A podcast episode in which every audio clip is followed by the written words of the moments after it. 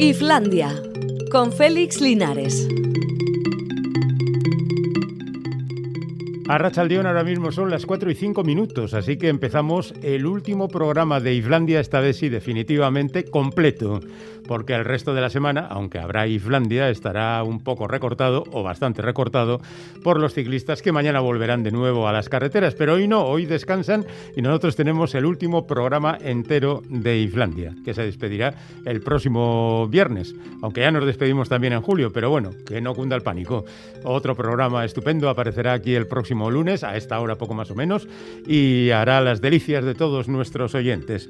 Bueno, estamos de enhorabuena, parece que el aforo de los cines vuelve a crecer otra vez, porque ese 35% en que nos habían dejado eh, las últimas órdenes en este sentido, pues era claramente insuficiente, lo cual no garantiza que se vaya a llenar el aforo, ahora del 60%, pero por lo menos hay esa oportunidad. De la otra manera, no, y la verdad es que ya se quejaron bastante los eh, de cine mm, y al fin, por como se han tomado también otras medidas, pues esta lógicamente se ha incluido. Ahora estamos en el 60% y esperemos que más o menos pronto lleguemos al 100% y no solo eso, sino que encima se llenen los cines. Entonces tengo la intuición de que el cine va a ser como el vinilo que tras una etapa un poco difícil y casi desaparecer, con el tiempo volverá de nuevo a alegrar la vida de los buenos aficionados aunque no de todos, por supuesto, porque habrá mucha gente que seguirá viendo el cine en casa, pero será incluso como un detalle, un signo de prestigio, ¿no? Yo voy al cine, igual se dice en plan orgulloso. Bueno, pues en esto de ir al cine, la verdad es que nos hemos encontrado con que este fin de semana ha sido también bastante desastroso y en esta ocasión habló de todo el estado, es decir, con aforos que llegaban hasta el 75% en algún caso. Lo cierto es que las películas más vistas han sido La patrulla canina, como no podía ser de otra manera, los niños están ahí atentos a sus héroes televisivos. Free Guy, que es una película sobre un videojuego, un héroe de videojuego, protagonizada por Ryan Reynolds. Eh, Candyman, que es una película de terror, que es otra de las fijas, que siempre funcionan muy bien. García y García, que es una comedia con José Mota y otras gentes de la diversión y que también está bien situada y el Escuadrón Suicida que se resiste a abandonar el top 5. Así que ahí está. O sea que, bueno, pues casi casi lo de todos los días. Mm, parece que Annette no consigue aparecer en esas listas, siendo lo que la película que seguramente en estos momentos es más interesante de todas las que andan por ahí. Pero bueno, en cualquier caso, no estamos aquí para discutir calidades ni nada por el estilo. Hablando de cine, hay gente que parece afectada por el malfario y uno de ellos es Tom Cruise. Ya decíamos el otro día que su caché se había quedado muy bajo, de apenas 13 millones de dólares por película, a pesar de que el hombre se implica mucho y que rueda las escenas de riesgo con su propia presencia, pero lo cierto es que Misión Imposible 7 y 8 se han encontrado con muchos problemas, el principal seguramente la pandemia. El colmo es que le roben el coche a Tom Cruise y eso es lo que ha pasado en el rodaje de Misión Imposible 7, que yo creía que ya la habían terminado, pero nada, que, que no hay manera. Bueno, acabo de leer un titular así un poco inquietante que es una tormenta espacial acabará con Internet y la civilización si no tomamos medidas ya. Son esos titulares de los digitales que piden el clic de manera inmediata, aunque luego la tormenta espacial será una tormenta solar extrema, algo de que ya pasó en 1800 y no sé qué, pero que no estamos preparados para enfrentarnos a ella. ¿Os acordáis del efecto 2000? Bueno, pues más o menos suponemos que será algo parecido a esto. Luego tenemos que decir que Ken Follett nos ha traicionado un poco. Como sabéis, eh, después de Los Pilares de la Tierra y de tantas novelas con catedrales, él se presentó como un auténtico experto, se dio una vuelta por Gasteiz, alabó las catedrales y entonces le dedicamos hasta una estatua en la ciudad y creíamos que íbamos a retener su corazoncito para siempre, pero ahora se ha ido a Trujillo, en Extremadura, y ha dicho poco más o menos lo mismo. Este tío es un bien queda. Eso sí, luego vende libros a tutiplén, pero bueno, las cosas como son, le falta un poquito de criterio y exigencia. Que no digo yo que la Catedral de Trujillo no esté bien, pero que no repita las cosas, ¿eh? porque queda mal con los anteriores. Lo que sí hemos tenido ha sido un montón de defunciones en las últimas horas. Se ha muerto Ed Asner, o sea, Lou Grant, que por si no lo sabéis, fue interpretó a este personaje Lugran durante cinco años entre el 77 y el 82, haciendo de director de periódico, un tipo interesante, muy raro para Estados Unidos, un tipo liberal, enfrentado a todos los desmanes de la era Reagan, por ejemplo.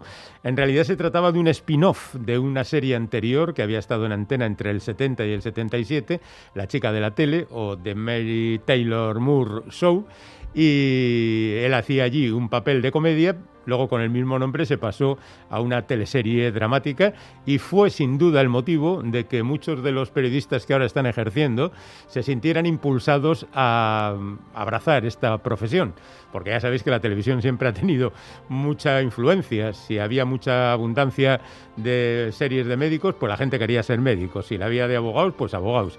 Y en el caso de Lugrán, sin duda, desató el interés de montones de jóvenes que quisieron ser periodistas, pues hace eso, 40 años aproximadamente.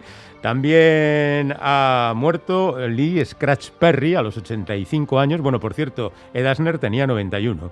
Eh, Lee Scratch Perry es un desconocido de 85 años, que nació en Kingston, en Jamaica, que de alguna manera vino a crear el reggae, que él no decía que, que hacía reggae, sino que hacía rock jamaicano. Bueno, cuestiones de denominación, cosas diferentes. Y era un experto en dominó. Bueno, este es el detalle un poco tonto, porque el tipo siempre alardeaba de ello, que era un auténtico campeón que había estudiado las características de este juego. Sin ir más lejos, fue quien impulsó a Bob Marley hace ya ni sé cuánto tiempo pero lo cierto es que era un nombre que, salvo para los muy expertos, no significaba demasiado. En este punto también de música también ha muerto Julio Seijas, que fue uno de los miembros del grupo Aguaviva, aquello que cantaban a los poetas andaluces. Bueno, pues este hombre, después de dejar Aguaviva y dando un salto verdaderamente de gigante, compuso la charanga del tío Honorio, aquellos de Hay que lavarlo o Eloni objeto no en absoluto identificado. Y además no solo eso, sino que también escribió las canciones de Saca el Whisky Chelly para Desmadre 75 o ¿Qué pasa contigo tío? para Los Golfos. Más sorprendente es que también hiciera Bailar pegados para Sergio Dalma. Bueno, además de esto, ha muerto Ron Bassi a los 79 años. Es un nombre que no os dirá nada, pero es el batería de Iron Butterfly que quizá es un grupo que no os dice nada porque hizo un disco y luego pues ya casi se perdió, pero ese disco fue un auténtico sello de los años 60, era el Indagada de Vida que ocupaba eh, esa canción ocupaba toda una cara del disco y en medio de ese disco de esa canción había un solo de batería que tocaba el bueno de Ron y pasó a la historia. Bueno, y terminamos diciendo que ha muerto una TikToker, Cobra Dragón, Cobra Dagón, que era mm, turca y que ha muerto al grabar un vídeo para TikTok en lo alto de un edificio y se ha caído desde el edificio. Y una amiga ha grabado, por supuesto, la caída porque esa era la idea.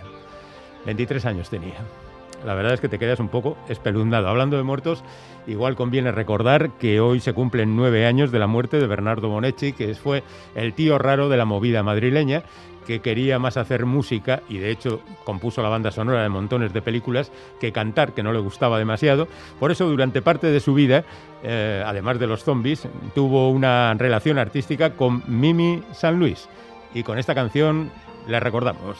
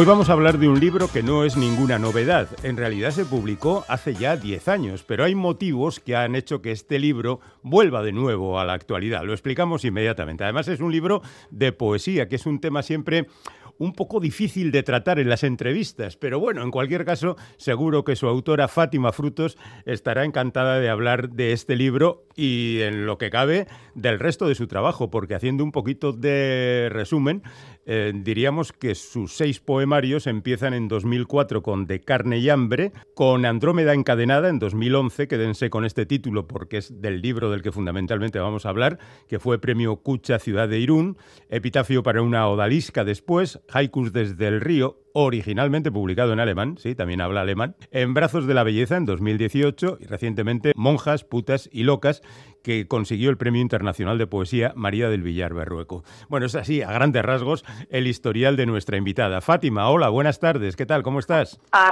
León, buenas tardes. Un saludo a ti y a todos los que nos están escuchando.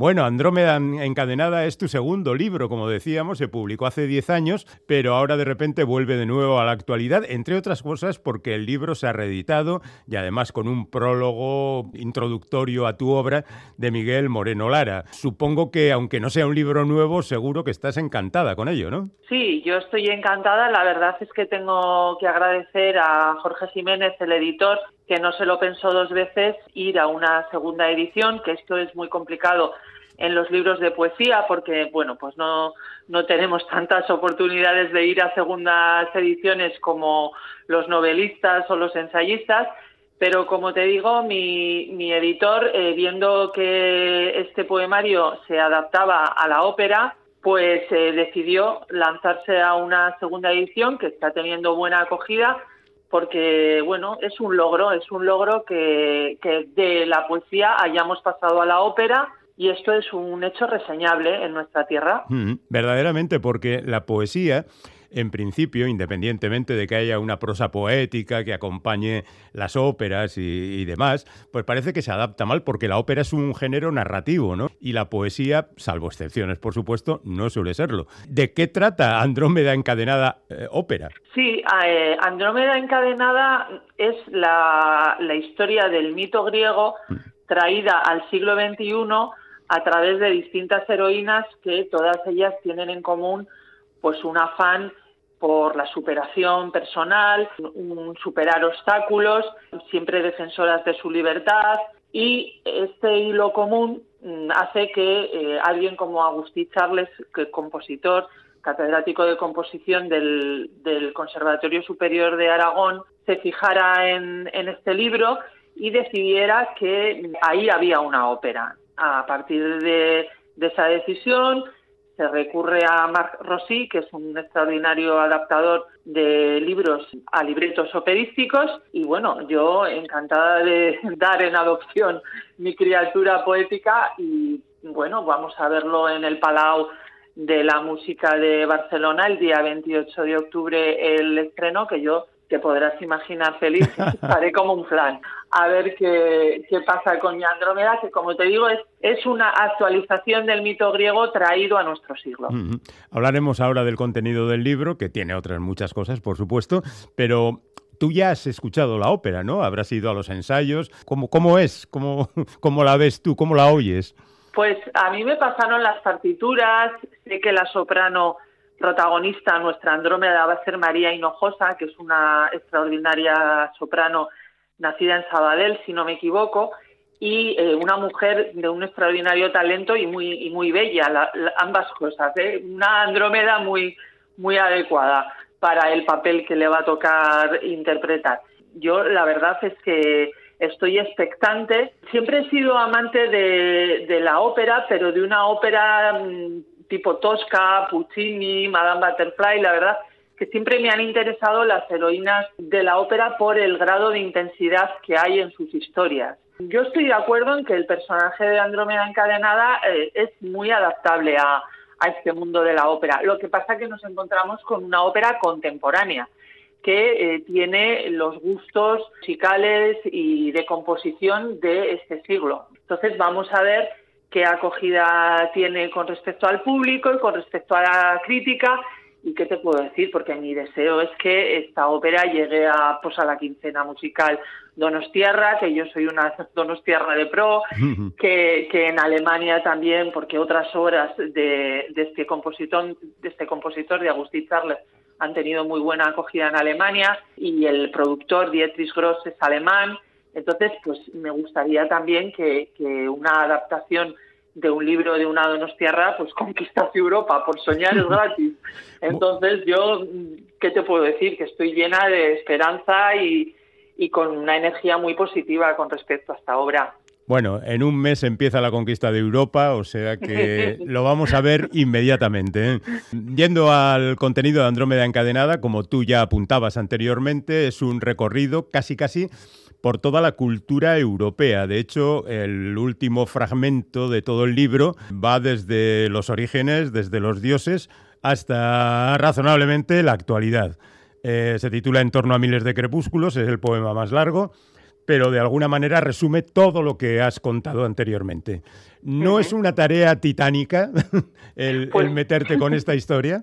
Sí, la verdad es que mi poesía es una poesía muy críptica, que comporta mucho trabajo. Mm, a veces a las autoras que nos hemos adentrado en la poesía, aunque yo también he escrito ensayo y, novela, pero bueno, se me conoce fundamentalmente por la poesía, se piensa que tenemos menos trabajo a lo mejor que en otros géneros literarios. Sin embargo, mm, eh, desde luego te puedo decir que, los poemarios que yo he escrito mm, llevan consigo un trabajo importante de documentación, porque mi poesía sí es una poesía que narra que narra sucesos, que narra historias, a la vez que se intenta en los versos una musicalidad y un mensaje poético.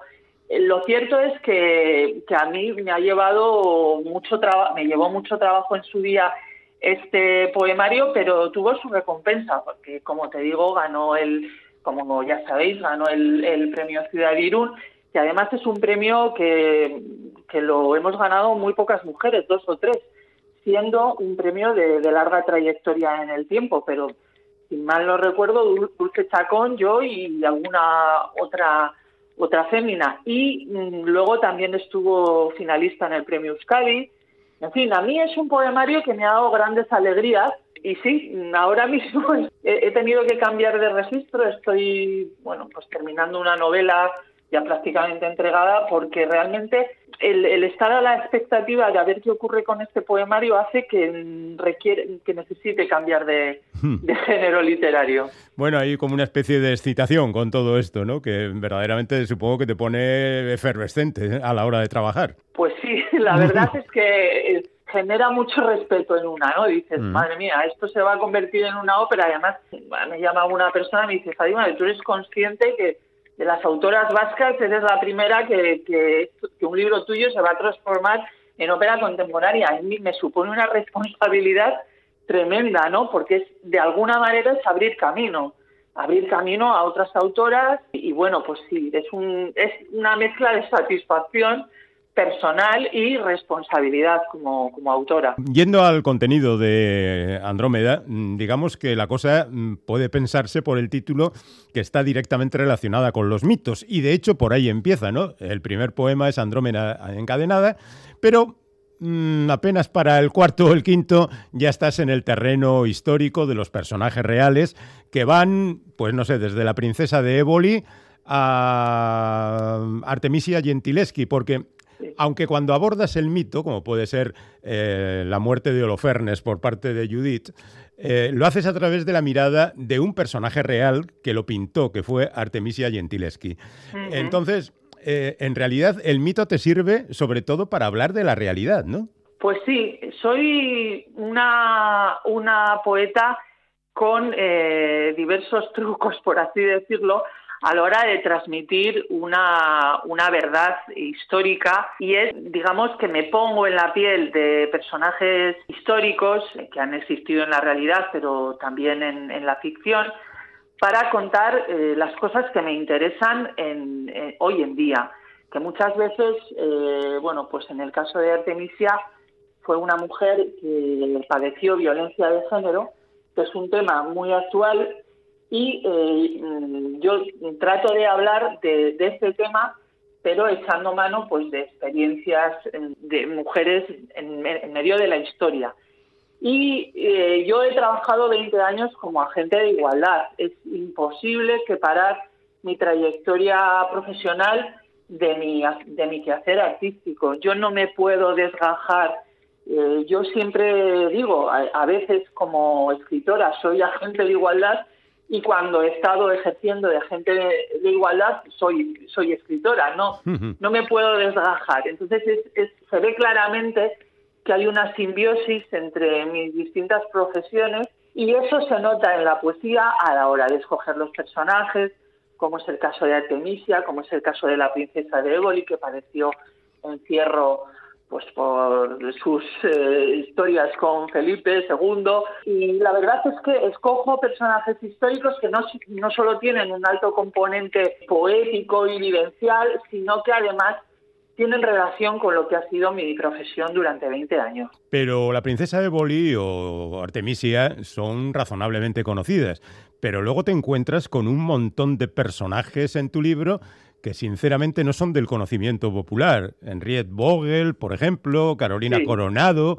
Quiero decir que tú tienes un conocimiento casi infinito de, de los temas que abordas, y bueno, se aprecia quizá una cierta tendencia al mundo germánico, ¿no? Sí, bueno, el, alemán es mi segundo idioma y quieras que no, pues eh, me influye porque mis lecturas han sido las del romanticismo alemán durante muchos años. Ciertamente eh, la labor de recuperación y de visibilización de personajes históricos, traerlos al ámbito poético, para que el público que se acerca a la poesía los conozca, también es eh, una misión de, de, memoria histórica, que es un tema que también me apasiona, el poder recuperar a personas y personajes que han estado en las tinieblas del olvido y que de repente, eh, bueno, plantarlos, presentárselo al público para que se reconozca su valía.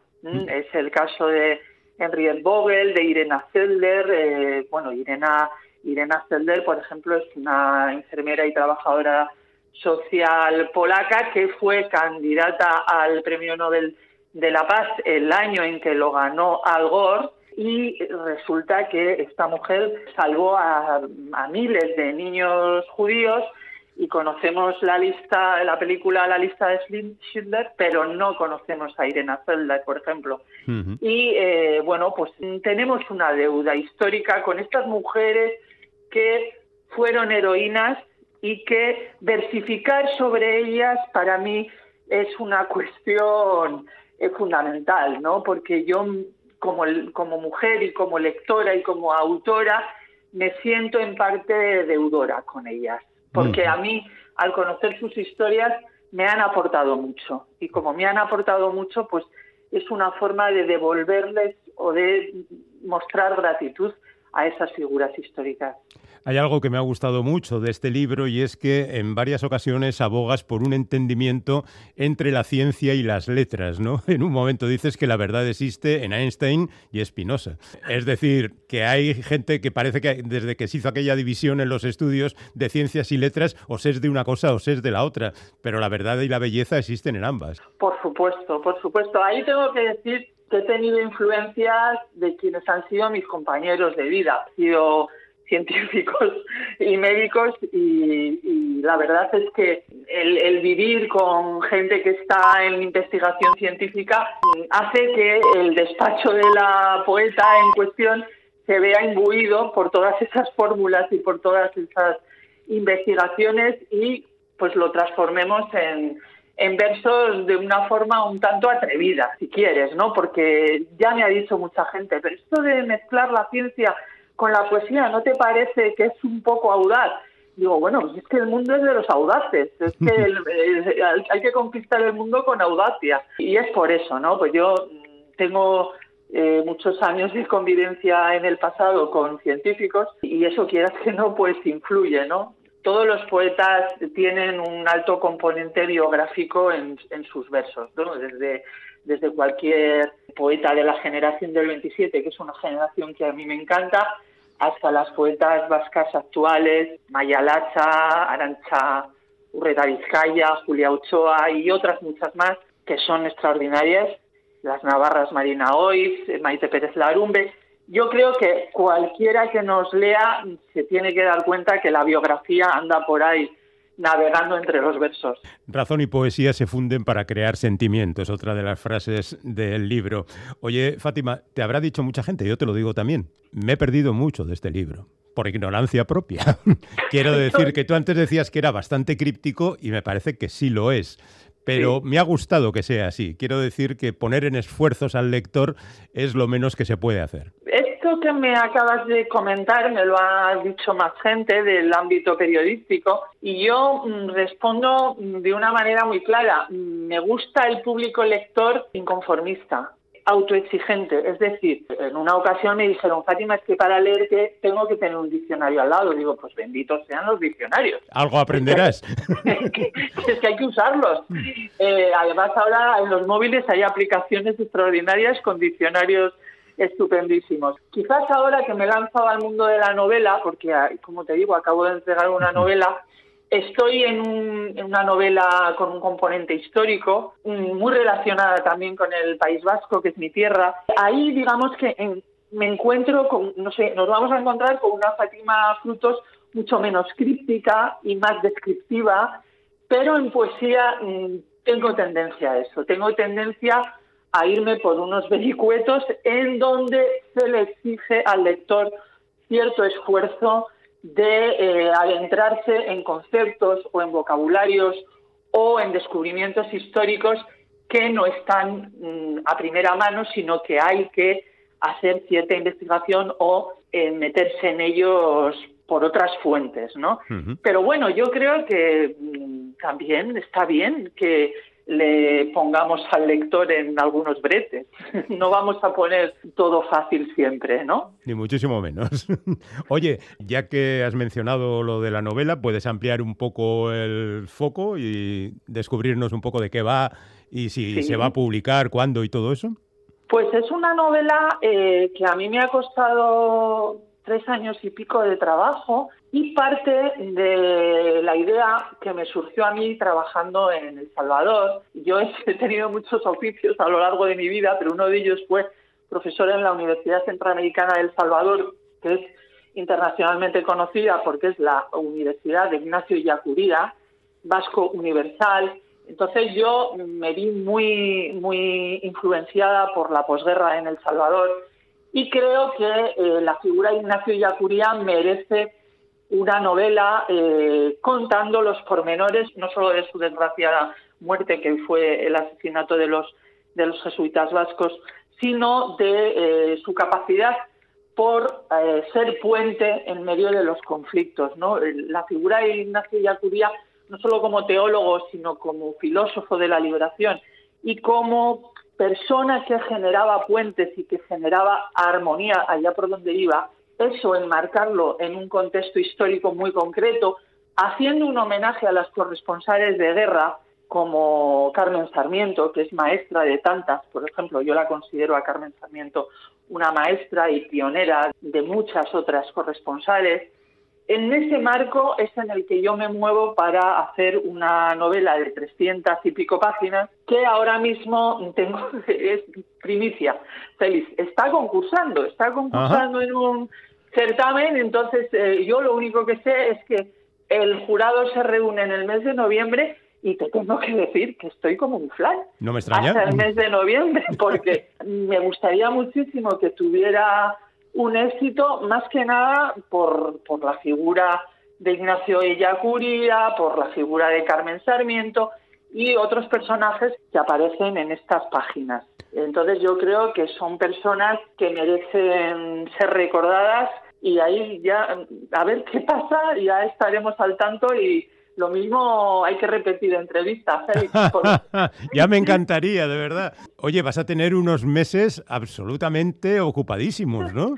Pues sí, entre ópera, y me iré un poco antes a Barcelona, un poco antes del estreno para estar en, en los ensayos generales y después un poco expectante para ver qué pasa con esta novela, si finalmente llega a buen puerto o, qué ocurre con ella. Pues sí, a ver, a ver, eh, luego quiero empezar otra otra novela sobre lo que fue mi infancia en San Sebastián, que fueron años duros, pero visto desde una mirada de niña a ver cómo lo planteo, a ver si le puede llegar a gustar al público esta novela que tengo yo en la cabeza. Y bueno, pues la poesía de momento la estoy dejando un poco de lado porque lo que me ocurre feliz es que tengo la sensación de que en poesía ya lo he dicho todo. A la poesía hay que volver siempre, ¿eh? Pues volveré, pero no sé cuándo. No sé cuándo porque sí, después de, de varios poemarios que he tenido la suerte de ser reconocida como como poeta mm, me embarga esa sensación de decir, bueno, es que ya lo he dicho todo, ya, ya, ya no, ya no sé mm, qué más decir en verso. Y por, y de ahí de lo de lanzarme a la prosa, ¿no? Pero, pero vamos, los poetas siempre volvemos a casa. Lo que seguro es que, mm, como tú apuntabas antes, volveremos a tener una charla porque la novela, ocurra lo que ocurra en el concurso, seguro que encontrará su camino hacia el público y en ese momento estaremos dispuestos a hablar de nuevo contigo. Muchísimas gracias, Fátima. Muchas gracias de verdad por escribir y por este rato que nos has dado. Muchas gracias, Félix. Ha sido una maravilla estar charlando contigo y en comunicación con los oyentes. Fátima Frutos, Andrómeda encadenada, esto hasta que aparezca la novela. Ya hablaremos entonces. Un beso, Fátima, Agur. Un beso, Agur. Islandia, donde todos los problemas se disuelven o no.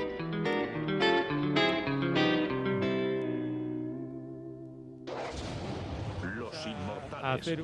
Os repaso a la historia de Marion Cotillard, porque hace unos días la hicimos con Johnny Depp, que también es premio Donostia, y en consecuencia pues vamos a tener la oportunidad de verles a los dos y si le dedicamos unos minutos a Johnny Depp, pues vamos a dedicar unos minutos a Marion Cotillard, que como sabéis eh, ha conseguido todos los premios del mundo por su interpretación de Deep Piaf en la película Davian Ghost y que tiene una historia a la espalda. Así que repasando un poquito su historia, nos vamos con Los Inmortales, porque curiosamente los Inmortales fue su primera aparición en el mundo anglosajón. Los Inmortales.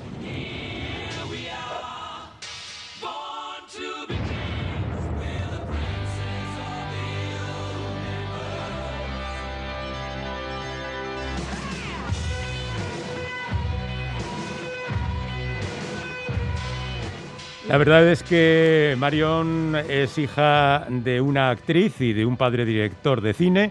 Sus hermanos son escultor y escritor. Era lógico que ella se dedicara al arte es actriz, es cantante, es cantautora, es compositora, es modelo, es también ambientalista, es portavoz de Greenpeace, se ha metido en todos los jaleos del mundo defendiendo causas ecologistas y la verdad es que, aunque no la recordemos de la serie de los inmortales, no de las películas de los inmortales, y podemos decir que allí aparece en el año 93, además de hacer la historia de un chico que quería que le besaran, que es su primera película. Y luego tiene unas cuantas películas más con pequeños papeles y de repente en el año 98 aparece en Taxi.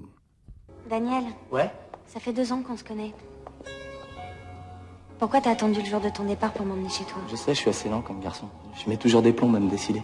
Et qu'est-ce qui t'a décidé Sí, Taxi, Taxi, aquella serie de Luc Besson que llegaron a hacer hasta tres películas un poco enloquecidas de carreras de coches y cosas por el estilo. Pues ahí estaba Marion Cotillard. Después trabajó con Alessandre Aja, que se ha convertido al final en un experto en cine de terror, y luego aparecería con Jean Moreau haciendo el mismo papel, Jean Moreau de mayor y ella de joven, en la película Lisa. Je m'en fous de l'au-delà, étreignons-nous ici-bas. Esta es Jean Moreau, pero luego cantan las dos esta misma canción en un momento de, de, la película. Sigue haciendo películas de taxi hasta la tercera, eh, aparece en un asunto privado y después conoce a Guillaume Canet, que se va a convertir en su marido, en la película Quiéreme si te atreves. De mí. ¿De ti? Pero si tú siempre hablas de ti. Entonces digamos que... De mi corazón. E inmediatamente le llama Tim Burton para que haga una colaboración en la película Big Fish. Os acordaréis de ella, aquella del gran pez. Bueno, una excelente película con Marion ya pisando fuerte en el terreno del cine estadounidense. Lo que pasa es que, bueno, pues inmediatamente van a ocurrir muchas cosas. Big Fish. You need to go. Probably tonight. I'm going with you. No, no, no. You shouldn't. It's... I'm going with you. Bueno, hemos oído a Marion hablar en francés, en inglés, y luego hizo Largo Domingo de Noviazgo, película en la que no era la protagonista, eh, que era Audrey Tautou, recordaréis, mm, que con la que consiguió el César a la mejor actriz secundaria. Un amor de altura a continuación, una película con Abel Ferrara mm, coprotagonizando con Juliette Binoche, titulada Mary, La Caja Negra, otra película en inglés, mm, la conocida Un Buen Año, de Ridley Scott con Russell Crowe, mm, la película que hicieron después de triunfar con Gladiador. Y bueno, pues ahí tenemos a continuación el gran momento de esta mujer, la Viangos.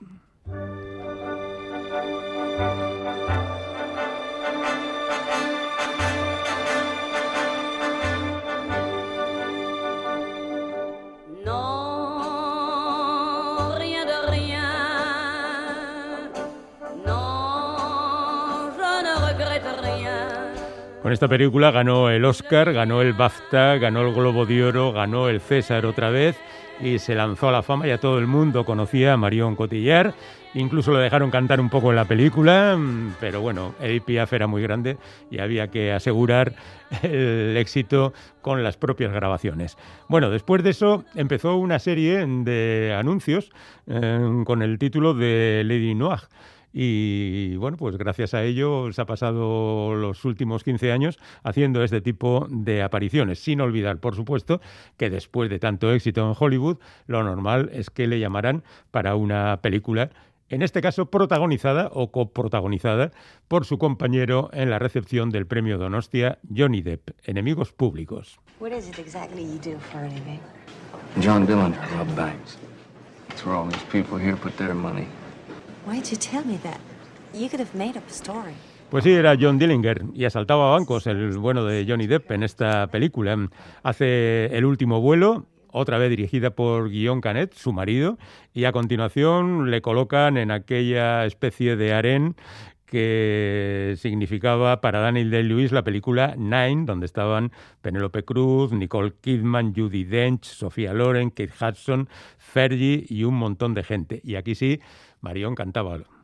My husband makes movies. To make them, he lives a kind of dream in which his actions aren't always what they seem. Sin salir de Estados Unidos, a continuación aparece en los repartos también multitudinarios de Christopher Nolan, en concreto en la película Origen.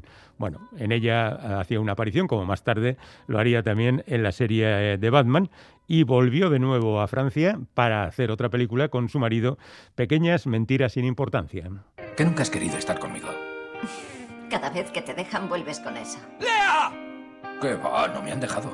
Hola, ¿me oyes? Solo quería decirte algo. Mentiras, Pequeñas Mentiras sin Importancia. Era una película que reunía a la creme de la creme de la interpretación francesa, tuvo mucho éxito, tuvo por supuesto una secuela. Y a continuación ella ya lanzada a la fama hizo un papel en Midnight in Paris de Woody Allen o en Contagio, en otra, otro reparto muy nutrida de, nutrido de gente famosa, de Steven Soderbergh, a continuación de Óxido y Hueso, de Jacques mm, que le sirvió para ganar algún premio más, entre ellos el San Jordi, luego hizo El Caballero Oscuro, La leyenda renace, otra vez con Christopher Nolan, y Juana de Arco en la hoguera, que es un oratorio donde ella también cantaba, lo interpretó en el teatro y también en la pantalla. Lazos de sangre, otra vez con, con Canet, en esta ocasión con James Gray en el guion, que después dirigió El sueño de Ellis, James Gray, y le llamó para que hiciera también su interpretación. una película con Will Ferrell, algo que no le perdonaremos nunca, y a continuación dos días, una noche. Estarás contenta, menuda has liado en el equipo. Les dijiste que si no me despedían a mí, les despedirían a ellos. Nunca he dicho eso. Eres cruel. Esta es una película de los hermanos Dardenne, Jean-Pierre y Luc, que tienen gran éxito y una, una, autoría bien manifestada en múltiples películas. Bueno, en esta película, como en tantas ocasiones, Marion Cotillard se convirtió en la única intérprete, eh, prácticamente la reina de la función. Luego hizo Macbeth.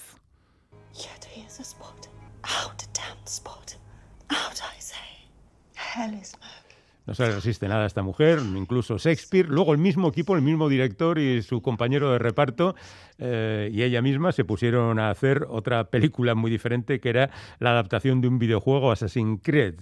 Eh, Solo el fin del mundo, Aliados con Brad Pitt, dirigidos por Robert Zemeckis, Cosas de la edad, que dirigía su marido, donde se ponía él mismo a caldo, y después de aparecer hasta en las aventuras del Doctor Dolittle, tampoco se lo perdonaremos, aparece en Annette.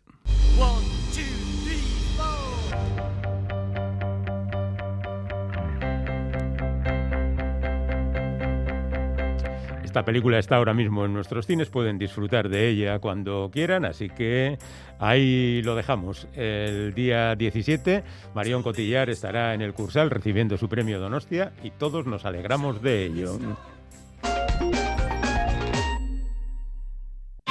Beltz dendetan berapenak amaierara iristen dira berapenik onenekin. Euneko erurokei aurreztu koltsoi, oe oinarri, burko eta oeko arropa onenetan. Bizitza zoragarria da ondo atxeden hartzen baduzu. Beraz, aprobetsatu, Beltz denden merkealdietako azken egunak. Sartu beltz.es web aldean eta aurkitu urbilen duzun denda. En Mediamar, llévate un descuento directo. Ahorra 25 euros, 100, 200 y hasta 400 euros. No te quedes sin tu descuento. Ya en tu tienda y en la web. MediaMark.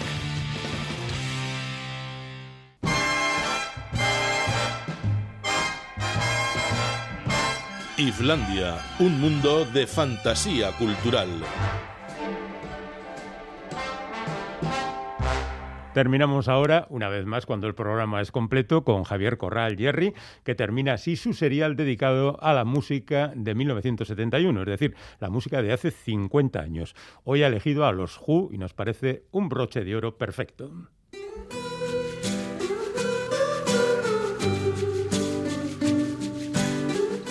Bienvenidos a este túnel del tiempo que nos va a llevar hasta 1971 a través de sus obras musicales más significativas, como lo es sin ninguna duda el álbum Junes de los Who. Habían pasado dos años desde la ópera rock Tommy y Pete Townsend, en plena ebullición creativa, ya tenía concebida otra obra de carácter similar, a la que quería titular Lifehouse pero el concepto y argumentos eran tan complejos que cuando quiso contárselo al productor Glyn Jones, este le respondió, Pete, no he entendido ni una sola palabra de lo que me has contado.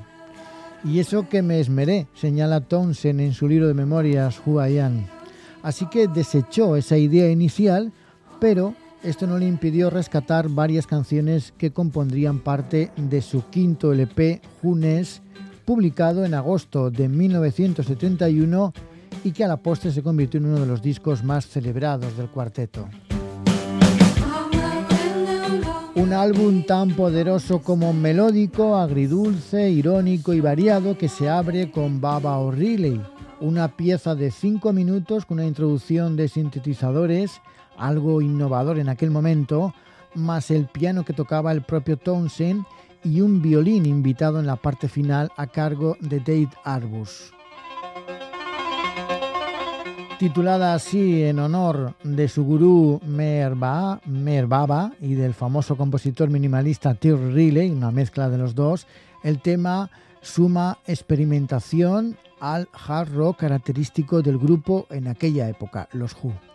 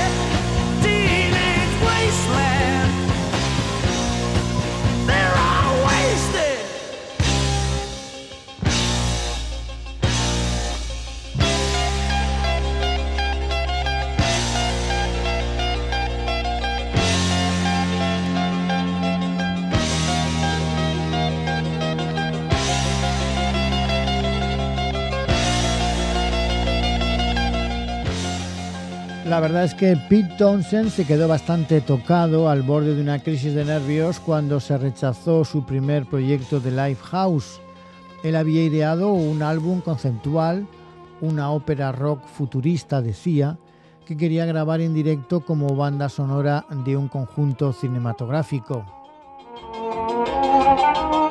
Y a pesar de que algunas de sus creaciones están en este Who es algo que le ha perseguido el resto de su vida. De hecho, en el año 2006 abrió una página web llamada The Lifehouse Method para aceptar entradas personales de candidatos que pudieran desarrollar autorretratos musicales. La balada Behind Blue Eyes está interpretada desde el punto de vista del presunto villano de la historia, de Lifehouse, Jumbo. Se trata del lamento de alguien enojado y angustiado por la presión en la que vive. El cantante Roger Daltrey señalaría que en realidad relataba la soledad y tensión del propio Townsend como principal compositor tras el éxito de Tommy, cuando todo el mundo le preguntaba ¿y qué harás ahora? Bueno, pues la belleza de esta canción es una buena respuesta.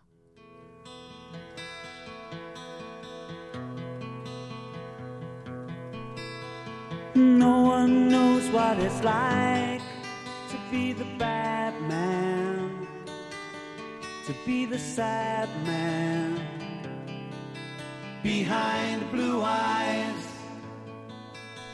No one knows what it's like to be hated, to be faded, to telling only lies but my dreams they aren't as empty as my conscience seems to be. I have hours only lonely. My love is vengeance that's never free.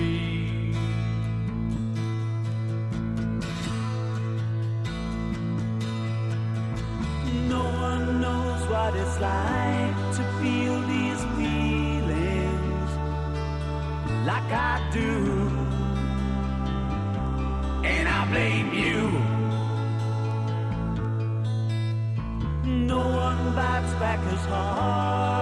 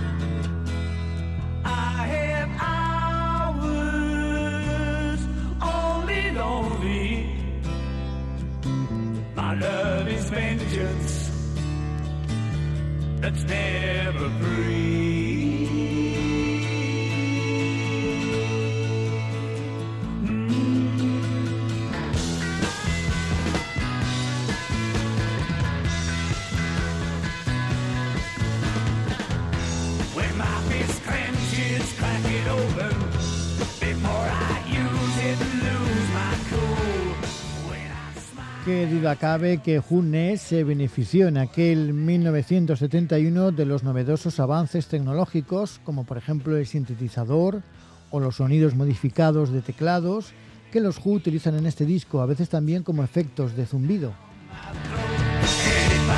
Y en este sentido es fundamental la canción que cierra el disco, One Get Full Again, con un destacado empleo y diálogo de sintetizadores y sus característicos guitarrazos que acentúan la fortaleza y la rabia instrumental de la banda, así como un incisivo comentario político de la canción. Tampoco podemos olvidar su mítica portada, una de las mejores de todos los tiempos según el canal por cable VH1 y que muestra a los músicos tras orinar en un monolito situado dentro de un escorial. Según el fotógrafo Ethan Russell, algunos no pudieron hacerlo, así que se utilizó agua para simular el efecto. La fotografía se interpreta, eso sí, como una referencia al monolito descubierto en la Luna en la película 2001, Una Odisea del Espacio, que se estrenó tres años antes. Una versión rechazada anteriormente retrataba a su alocado batería Kate Moon vestido con ropa interior de mujer, peluca marrón y un látigo de cuero. Bueno, nos vamos a quedar ya con estos ocho minutos de este broche de oro titulado One Get Full Again del álbum Junes de los Who.